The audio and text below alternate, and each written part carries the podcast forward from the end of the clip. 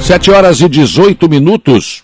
O dia começa com a informação de que, depois que o secretário estadual da Saúde manteve a portaria do regramento para grandes eventos, os prefeitos correram para analisar e tomar suas decisões em relação à programação de verão, por exemplo, nos municípios litorâneos, e a virada do ano.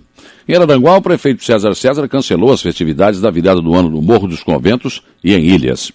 No Balneário Rui do Silva, o prefeito Evandro Scaini cancelou os shows da programação de verão no palco principal, inclusive da virada do ano, mas manteve a música na praça e a programação esportiva e a queima de fogos, mas que não será concentrada no centro.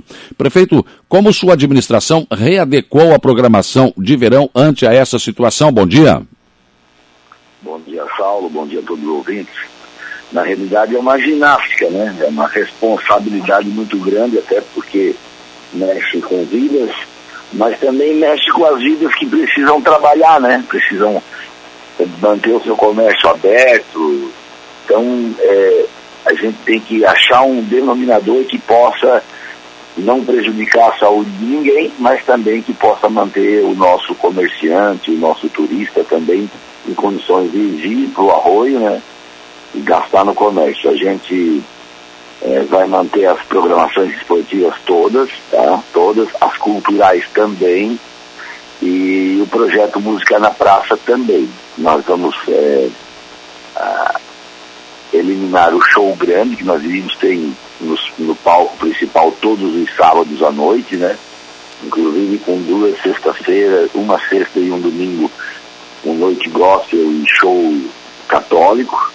Nós já tínhamos uma programação de shows de verão espetacular, com shows nacionais contratados, com Serginho Moá, ex-Papas da Língua, Das Aranha, Nenhum de Nós, vários outros shows. Tivemos que sentar com o empresário dessas bandas e renegociar, né? E, e a gente pretende fazer a queima de fogo sim, mas também é, dividir essa queima em quatro pontos, para que as pessoas fiquem nas suas localidades, fiquem nas suas casas, né? É, vão fazer a festa da virada do ano em casa, fique lá, porque próximo da sua casa eles poderão ver uma queima de fogos. A gente vai tentar fazer uma queima é, na plataforma de pesca, né? Quem está no Morro dos Conventos vai poder ver também. E uma outra queima no centro do Arroio do Silva a terceira queima próximo ao antigo Mariscão, no Jardim Atlântico, e a quarta queima na comunidade da Praia da Caçamba. Então nós vamos diluir em quatro pontos, até para evitar aglomeração, pedir para que as pessoas também possam assistir às suas casas. E a gente vai respeitando o regramento, né, no, naquilo que a gente pode, mas também não deixa de fazer aquilo que a gente precisa fazer para que a vida volte à normalidade. Então a gente vai manter a chegada do Papai Noel no dia 17, vamos manter a programação das sacadas cantantes, até porque é, é, duas crianças em cada sacada, o público se espalha pela praça para assistir.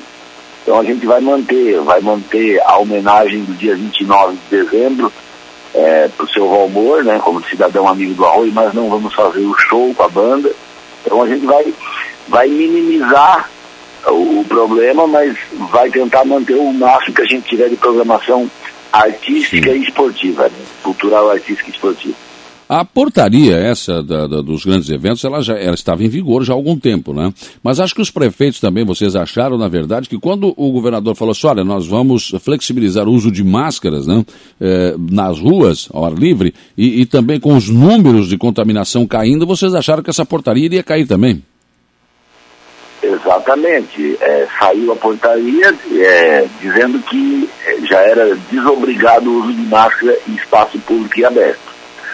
Não tinha uma previsão pelo governo do Estado, pela Secretaria Estadual, de decretos novos, né? ou de revitalização dos decretos existentes.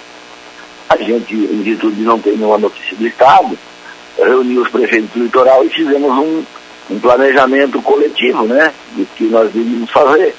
E no mesmo dia que a gente fez a reunião de manhã, à noite o Estado reedita a portaria é, e, e salientando lá o tal do evento seguro, que é aquele evento que você pode fazer para mais de 500 pessoas a céu aberto, desde que tenha barreiras, né, para cobrar uso de máscara, para cobrar o cartão de vacina, para é, cobrar o, o teste, para cobrar que não pode ter é, menores de 18 anos. E como é que eu vou fazer isso no, na virada do ano no arroio, ou numa arrancada de moto na caçamba, ou na corrida do caminhão, ou no carnaval? Não tem como fazer isso. É meramente impossível, né? Então, esses eventos, infelizmente, para não né, estar cometendo um crime de não cumprimento do regulamento estadual, é preferível não fazer e vamos trabalhar dentro das nossas condições. Quanto, de quantos minutos será essa queima de fogos em quatro espaços aí da, da na virada do ano? Aproximadamente oito minutos, Saulo. É, como a gente vai diluir, a gente tem que fazer mais ou menos no mesmo tempo em cada lugar, né? Sim. E como a gente está contratando é, queima com baixo ruído, é, porque a gente, as pessoas dizem, ah, é queima sem, sem barulho. Não. Existe o barulho, só que é um fogueiro, é uma queima preparada com é, baixo ruído, né? Sim. Então, é, esse, esse, esse tipo de, de foguete, de, de show, ele é 70% mais caro do que aquele show normal, que é Sim. o do barulho, né, do estupido. Então a gente vai contratar o de baixo ruído, de baixo impacto também, para colaborar com a questão dos autistas, dos animais, toda essa questão de, de barulho, né, em si, trabalhar muito mais na questão de, de, de cores, né, de festa de cores. Tá certo. Prefeito Ivan Scaini, foi um prazer ouvi-lo. Obrigado pela sua disponibilidade de conversar conosco aqui. Parabéns pela atitude tomada, mantém os fogos, mas espalha para não concentrar no centro. Acho que é uma saída, né? Infelizmente não vai ter show né? na virada do ano e, e as empresas aí do, do, do, setor de eventos estão prejudicadas com isso também. Um abraço, um abraço e um bom dia de trabalho.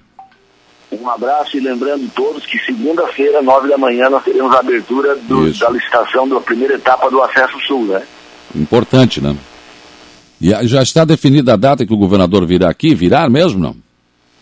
Não, nós vamos abrir sexta-feira e dependendo de como é que é a abertura, envelope, proposta, a gente já, no mesmo momento, né, a gente vai ver se as empresas também abrem mão dos cinco dias abrir a proposta, né? Sim. E se isso a, acordar na, na segunda-feira mesmo até o meio-dia, a gente define com a Casa Civil a vinda do governador, o dia e o horário para a gente poder fazer a, a ordem de serviço da primeira etapa, o convênio, a assinatura do convênio da segunda etapa e a entrega do título que a Câmara já aprovou. Daí na segunda-feira até o, até o meio-dia a gente já tenta definir isso. Tá certo. Obrigado, prefeito. Um abraço.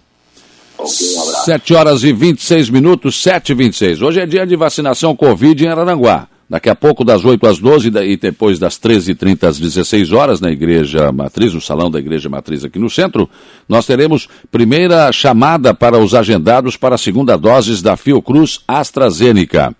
No Arroio do Silva também tem vacinação. Primeira dose, pessoas com 12 anos ou mais. Segunda dose, AstraZeneca Fiocruz em atraso e Pfizer agendadas até o dia 23 de dezembro.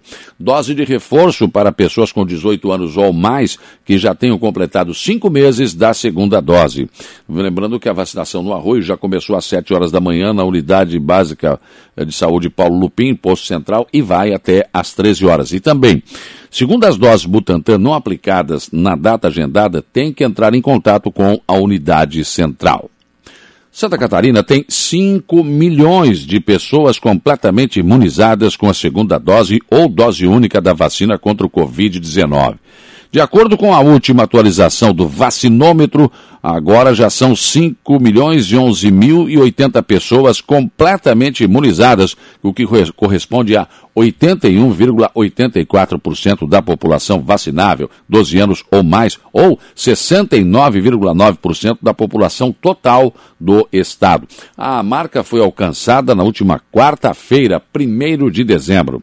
Considerando o número de doses aplicadas por faixa etária, o índice de cobertura vacinal ultrapassou 80% na população com 30 anos ou mais para adultos, jovens de 18 a 19 e 20 anos ou 29 anos ah, a cobertura ainda é de 68,76% e de 74,14%, respectivamente, o que mostra que muitos ainda não retornaram para completar o esquema vacinal com as duas doses prefeito de Maracajá, Aníbal Brambila, revelou ontem que já deu sinal verde para a realização de uma importante obra de um acesso ao Parque Ecológico. Uma avenida de acesso ao Parque Ecológico será construída com um canteiro central arborizado, entre outros atrativos. A parceria com o governo do estado também vai permitir que Maracajá receba uma nova avenida principal, com acesso totalmente revitalizado e modernizado prefeito Aníbal Brambila não esconde sua satisfação com o novo momento vivido e o relacionamento entre o município e o governo estadual. E a sede da MESC recebeu na noite de ontem a apresentação do Plano de Desenvolvimento de nossa região. Elaborado numa parceria UNESCO com o SESC, o plano projeta nossa região do ano de 2023 10 anos para adiante. O diferencial da apresentação do plano foi a participação presencial e online, como foi o caso do governador do estado, Carlos Moisés, do senador Jorginho Melo e de outras autoridades que apareciam no telão. A reitora da Unesc, Luciana, eh, Luciane Bisolim Sereta, agradeceu especialmente ao deputado estadual Júlio Garcia, do PSD, por sua receptividade ao projeto, no qual acreditou logo no primeiro momento, destinando recursos para a realização. O presidente da MESC, prefeito de São João do Sul, Moacir Francisco Teixeira, citou a melhoria significativa dos números do movimento econômico de nossa região, afirmando não ter dúvidas de que começamos a viver um grande momento também incitou os prefeitos da MESC a acreditarem no plano apresentado e nas reais potencialidades de nossa região. Já o governador Carlos Moisés renovou o compromisso de novos investimentos em nossa região e apoio integral ao plano de desenvolvimento apresentado. Saudou especialmente a reitora da Unesc, afirmando que o governo do estado sempre será parceiro em projetos que visam desenvolver a região. E desde a convenção do Partido Progressista de Araranguá, quando o ex-prefeito Mariano Mazuco Neto cobrou uma postura de oposição do partido à administração municipal, o vereador Jorge Luiz Pereira se posicionou contra projetos que estão na Câmara para votação. Os projetos já estiveram na pauta de sessões anteriores, mas foram retirados. Mas hoje deve ir a, devem ir à votação. Ontem, em vídeo espalhado nas redes sociais, o vereador chamou de jaboti as propostas do passo municipal enviados para a Câmara, para a Câmara segundo ele também ao apagar das luzes.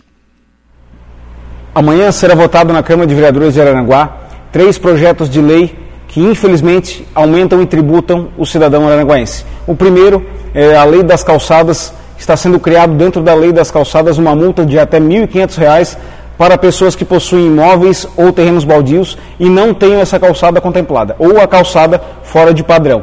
A segundo, o segundo aumento é a taxa da COSIP. COSIP é uma taxa cobrada no seu extrato de luz, é que é feita uma média Infelizmente, o prefeito está aumentando em até 250% e está criando também este imposto para terrenos baldios, que hoje não é cobrado. E o mais grave, na nossa opinião, é a alteração da planta quadra, que nada mais é que alterar o valor venal dos imóveis. Isso pode é, acarretar em um aumento de IPTU de até 40%. Infelizmente, um ano aí pós-pandemia, a gente não sabe como vai ser 2022, inflação batendo a casa de 10 pontos percentuais e infelizmente o prefeito manda um jabuti para a Câmara de Vereadores de Aranguá votar no apagar das, das luzes.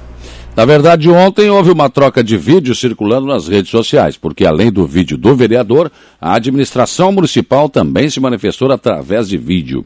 Pela administração, respondeu o procurador-geral do município, doutor Daniel Menezes, afirmando que o vereador não deve ter lido detidamente os projetos e desmentiu as afirmações por ele feitas em seu vídeo.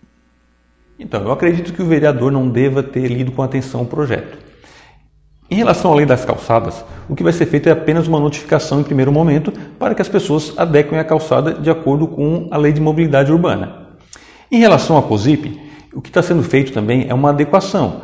É, vai, vão ser concedidas, por exemplo, nesse, nesse projeto de lei, isenção para mais de 4.800 famílias, que hoje contribuem e com a nova faixa de, de isenção não vão mais pagar nada, nenhum valor de COSIP.